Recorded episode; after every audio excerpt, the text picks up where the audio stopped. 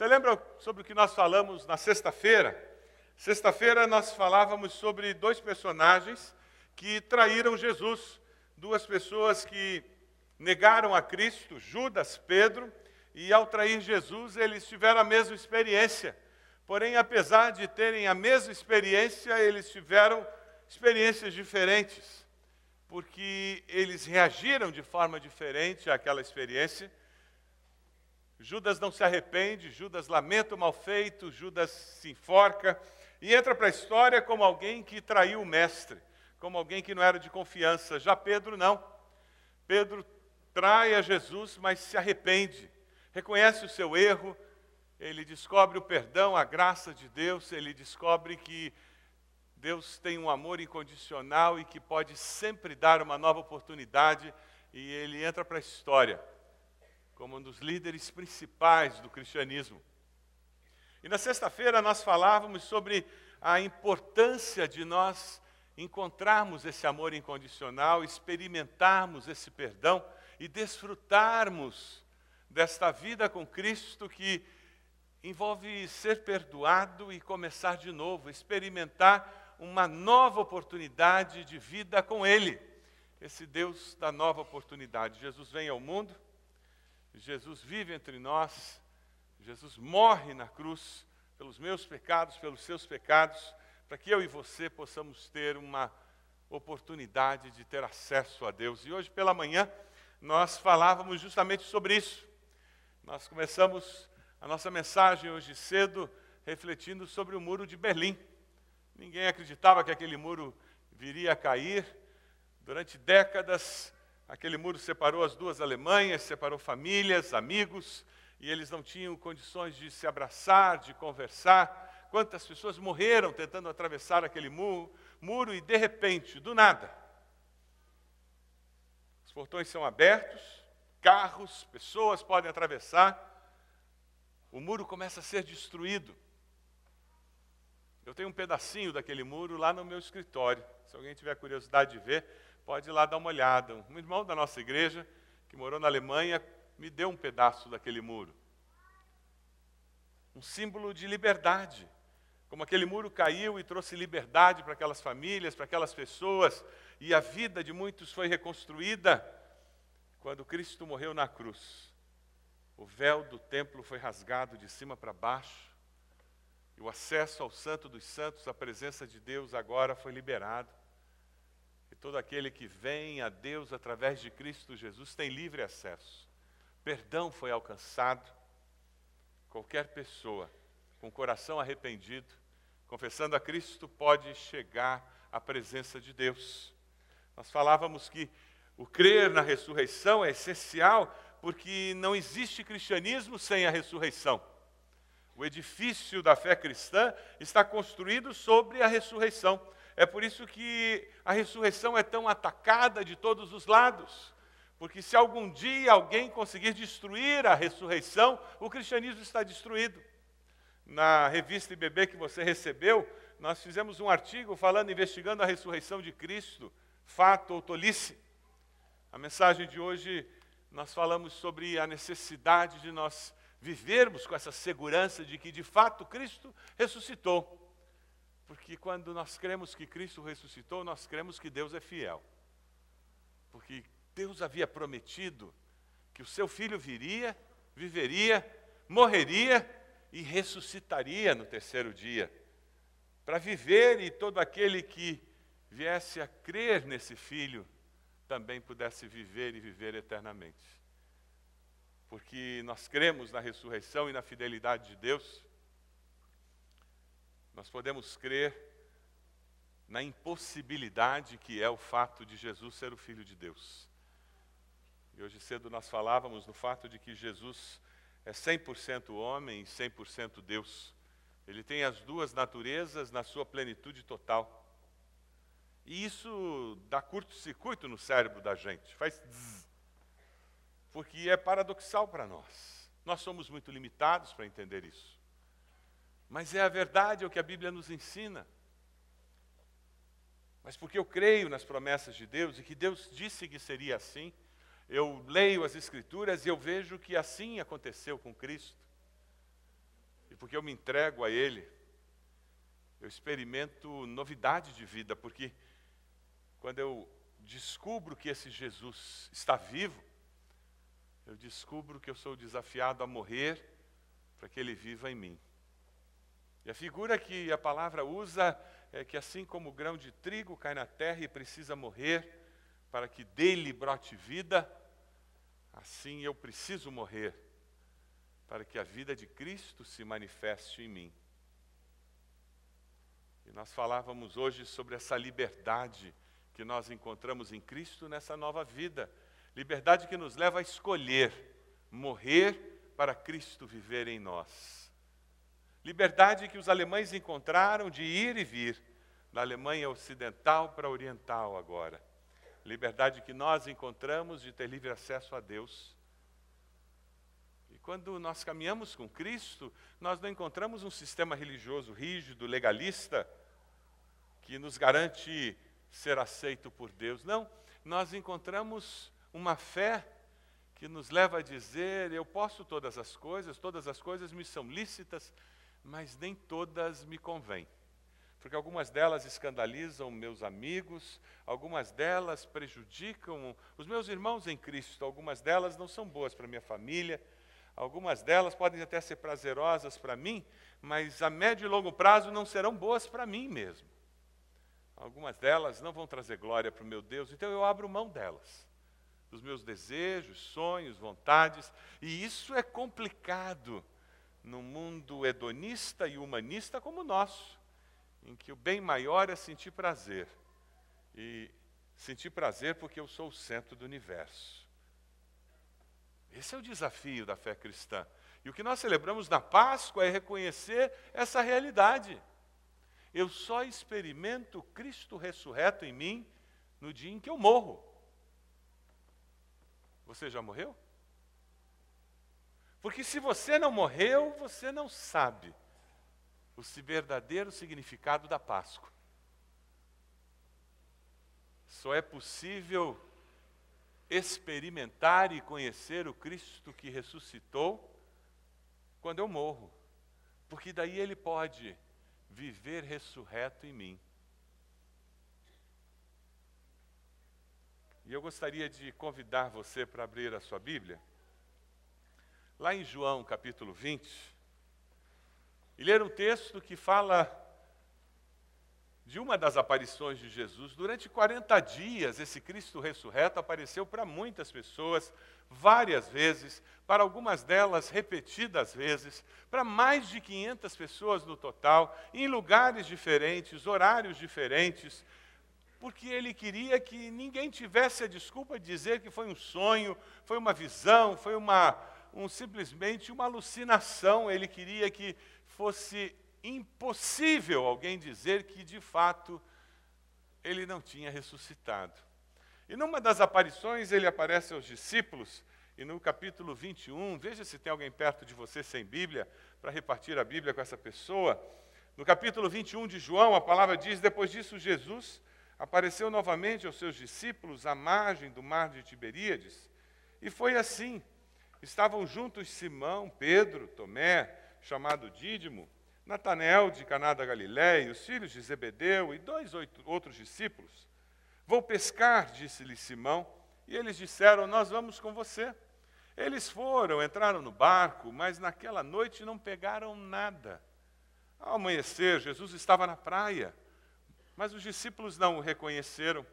Ele lhes perguntou: Filhos, vocês têm algo para comer? Eles responderam que não. Ele disse: lancem a rede do lado direito do barco e vocês encontrarão. Eles a lançaram e não conseguiam recolher a rede, tal era a quantidade de peixes. O discípulo a quem Jesus amava, João, que escreve o Evangelho, disse a Pedro: É o Senhor. Simão Pedro, ouvindo dizer isso, vestiu a capa, pois a havia tirado e lançou-se ao mar. Os outros discípulos vieram no barco arrastando a rede cheia de peixes, pois estavam apenas a cerca de 90 metros da praia. Quando desembarcaram, viram ali uma fogueira, peixes sobre brasas e um pouco de pão. E disse-lhe Jesus: Tragam alguns dos peixes que acabaram de pescar. Simão Pedro entrou no barco e arrastou a rede para a praia. Ela estava cheia, tinha 153 grandes peixes. Embora houvesse tantos peixes, a rede não se rompeu. Jesus lhes disse: Venham comer. Nenhum dos discípulos tinha coragem de lhe perguntar: Quem és tu? Sabiam que era o Senhor. Jesus aproximou-se, tomou o pão e o deu a eles, fazendo o mesmo com o peixe. Esta foi a terceira vez que Jesus apareceu aos seus discípulos depois que ressuscitou dos mortos. Depois de comerem, Jesus perguntou a Simão Pedro: Simão, filho de João, você me ama mais do que estes? Disse ele: Sim, Senhor, tu sabes que te amo. Disse Jesus: Cuide dos meus cordeiros. Novamente, Jesus disse: Simão, filho de João, você me ama? E ele respondeu pela segunda vez: Sim, Senhor, tu sabes que te amo. E disse Jesus pela segunda vez: Pastorei as minhas ovelhas. Pela terceira vez ele lhe disse: Simão, filho de João, você me ama? Pedro ficou magoado por Jesus lhe ter perguntado pela terceira vez: Você me ama? Ele disse: Senhor, tu sabes todas as coisas e sabes que te amo. Disse-lhe Jesus: Cuide das minhas ovelhas. Digo-lhe a verdade: quando você era mais jovem, vestia-se, ia para onde queria, mas quando for velho, estenderá as mãos e outra pessoa o vestirá e o levará para onde você não deseja ir. Jesus disse isso para indicar o tipo de morte com a qual Pedro iria glorificar a Deus. E então lhe disse: Siga-me. A história diz que Pedro foi morto, crucificado, e que quando soube que a sua sentença o levaria à cruz, ele pediu aos seus algozes que não o crucificassem as, da mesma forma como o mestre havia sido crucificado. E eles aceitaram a proposta de Pedro. E a história nos conta que Pedro foi crucificado de cabeça para baixo. Mas é interessante porque naquela história que nós refletimos na sexta-feira, nós encontramos Pedro negando Jesus três vezes. E agora encontramos o Cristo ressurreto, dando a oportunidade para Pedro reafirmar o seu amor por ele três vezes. Oportunidade para verbalizar, para que o Senhor pudesse ouvir e para que Pedro pudesse ouvir a ele mesmo. Como é importante que nós aprendamos a verbalizar o nosso amor a ouvir a nós mesmos dizendo do nosso amor. Precisamos dizer ao nosso cônjuge, a nossos filhos, nossos pais, repetidas vezes que nós os amamos. Você tem esse costume de dizer ao seu esposo, à sua esposa, seus filhos, seus pais, a falar para as pessoas que são caras a você, que você as ama. Em algumas famílias isso é conversa alienígena. Porque é óbvio que nós amamos, mas o óbvio tem que ser dito, porque as pessoas precisam ouvir e você precisa ser reafirmado por ouvir. E ao ouvir do sentimento que você tem, você tem aquele sentimento reafirmado dentro de você. Qual foi a última vez que você disse para um filho que você o ama, que você ama sua filha? Qual foi a última vez que você disse para o seu pai, para sua mãe, que você o ama, que você a ama? Qual foi a última vez que você disse para o seu esposo para a sua esposa que você o ama, que você a ama? Como nós precisamos dizer isso um para o outro aqui dentro da igreja, entre irmãos em Cristo, para os nossos irmãos de sangue. Precisamos aprender a fazer isso. E ali naquele momento o mestre está trabalhando com Pedro e ensinando o valor de reafirmar os sentimentos no coração como um, um tratamento preventivo. E é interessante porque no processo de reafirmação, o Senhor vai levando Pedro a reafirmar de uma forma mais categórica o seu sentimento. E cada vez ele afirma com mais, mais veemência. Até que chega o um momento que ele diz: Senhor, o Senhor sabe que eu o amo. Mas mesmo assim ele o diz. Lá em casa nós tínhamos uma brincadeira que eu inventei com as crianças. E quando eles eram muito pequenos, eu falava muito que eu amava, e o papai ama você, o papai ama você. E quando eles começavam a crescer, eu mudava a conversa e eu simplesmente perguntava: Você sabe? E eles já sabiam o que queria dizer aquela pergunta. E quando eles ficavam maiores, lá pelos quatro, cinco anos, eles já começavam a dizer: Sei.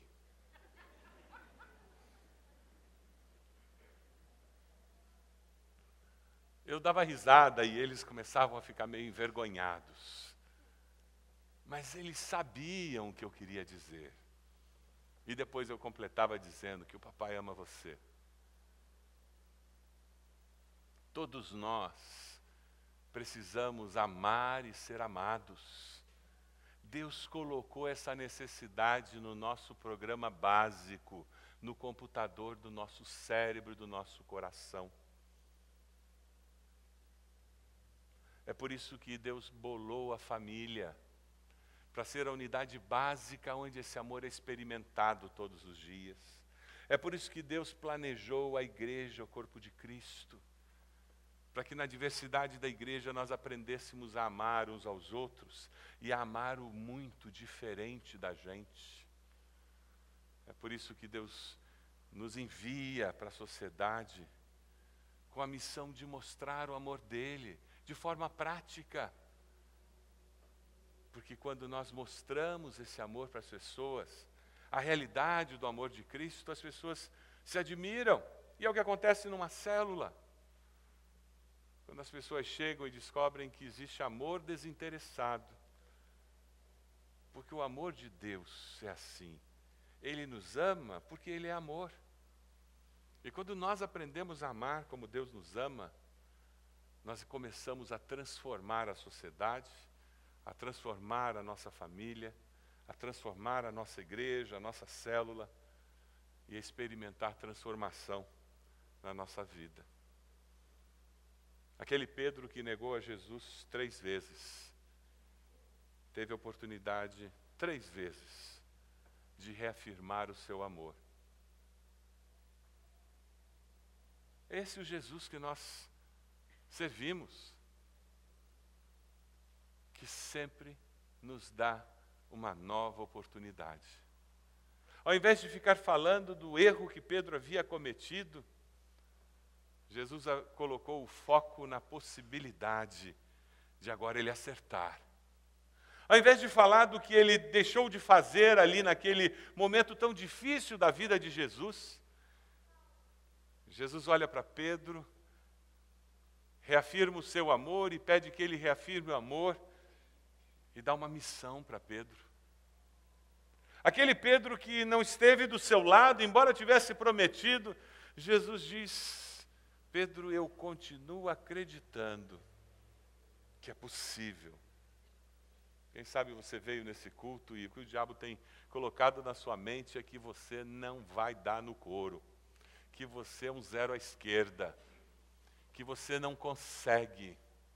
Eu tenho boas notícias para você. Jesus está olhando para você e perguntando: Você me ama? É só isso que ele quer saber. Sabe por quê? Porque é a partir desse relacionamento com Jesus que ressurgiu na Páscoa que tudo começa. Porque o mesmo poder que ressuscitou Jesus é que vai capacitar você para ser diferente. Porque vai ser quando você morrer na terra e deixar o Cristo ressurreto viver em você, é que você vai conseguir se comportar diferente, ter valores diferentes, construir uma família diferente, construir uma profissão diferente, ter coragem para fazer o diferente. Por isso que tudo começa no Maria, você me ama. José, você me ama. Jonas, você me ama. Marta, você me ama. Ana, você me ama. Tudo começa ali. Ao invés de focar nos momentos em que eu e você traímos a Jesus, O que ele busca é um coração arrependido. Como aquele de Pedro que olhou, cruzou o olhar com o olhar de Jesus ao ouvir o galo cantar e chorou amargamente por reconhecer: eu falhei. Eu fui menos do que eu queria ser e que achei que podia ser. Mas ele olhou para o Mestre. E eu queria desafiar você hoje a olhar para o Mestre. Hoje é domingo de ressurreição. E o desafio é que hoje você possa ressurgir. Que essa Páscoa seja uma Páscoa de novidade de vida para você, de recomeço. Que o Cristo que ressuscitou ouça de você hoje à noite eu te amo, Jesus. Eu te amo, Jesus.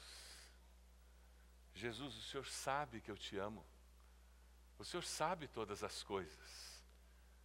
E como Pedro você possa ouvir do Senhor, então agora eu tenho uma missão para você. Eu quero que você construa uma vida que reflita esse amor. Se você fez esse livrinho devocional, você, na sexta-feira, deve ter lido uma historinha muito interessante. A historinha conta, fala de uma menina que estava andando de bicicleta na frente de casa e a mãe estava ali na frente também. E a menina ia, vinha, ia, vinha, até que de repente ela veio com a bicicleta e parou na frente da mãe, olhou para a mãe, e a mãe parou para olhar a menina, e ela com um sorriso disse: Mamãe, eu te amo. Pegou a bicicleta e saiu pedalando. Dá para imaginar o que aconteceu com o coração dessa mãe, né? Como você se sentiria? É o tipo de afirmação que filho faz que derrete o coração de qualquer pai e qualquer mãe, não é mesmo? E a escritora faz um comentário muito interessante. Ela disse: segura a cena. Vamos imaginar que aquela mãe já tivesse chamado aquela menina três vezes para entrar e vir almoçar, porque a comida estava na mesa. Três vezes ela já tinha chegado na porta e chamado a menina para entrar, porque a comida já estava na mesa. E aquela menina viesse com a bicicleta e a mãe parasse. E ela parasse a bicicleta, olhasse para a mamãe e dissesse: Mamãe, eu te amo, e saísse com a bicicleta. Como ficaria o coração da mãe? teria o mesmo sentimento? Não. As palavras são as mesmas. Mas por causa da desobediência daquela menina, as palavras estavam esvaziadas de sentido, de valor.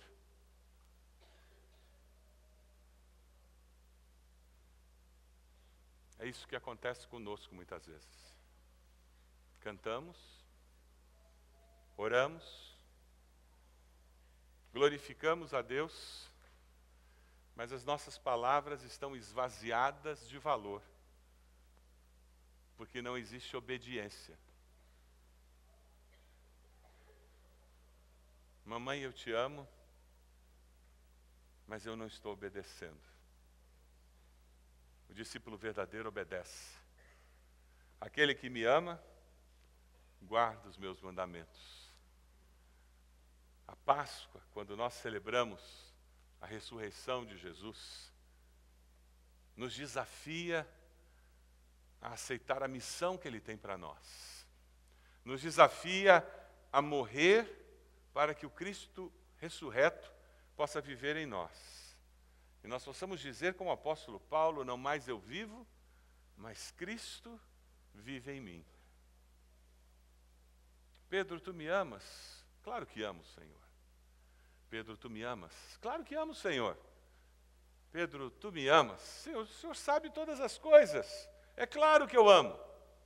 Então cuida dos meus cordeirinhos. Então você agora tem uma missão. Aquele teu passado é passado, está perdoado, curado, resolvido. Agora você vai ser os meus pés, as minhas mãos, a minha voz, os meus olhos, por onde quer que você passe.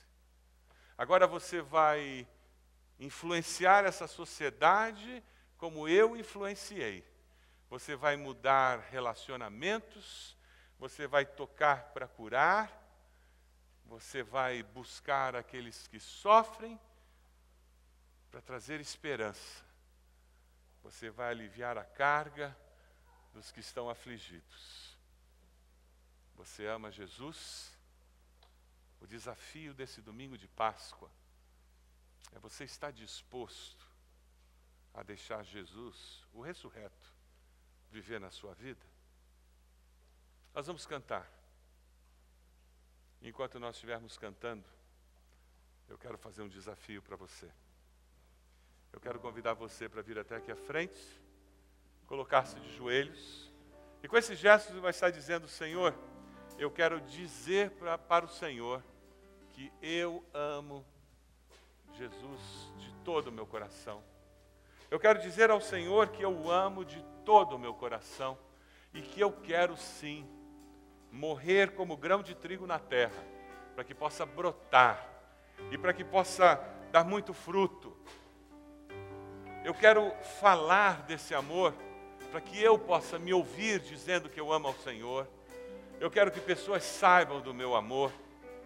Eu quero, Jesus, ter um compromisso de tal forma que as minhas mãos possam, possam tocar nos enfermos, os meus olhos percebam aqueles que estão aflitos, que eu caminhe pelo meu trabalho, eu caminhe pela cidade, pelo meu prédio, meu condomínio, eu caminhe por onde eu vá e eu perceba como Jesus percebia as oportunidades de, em nome do Deus Todo-Poderoso, trazer esperança, promover transformação.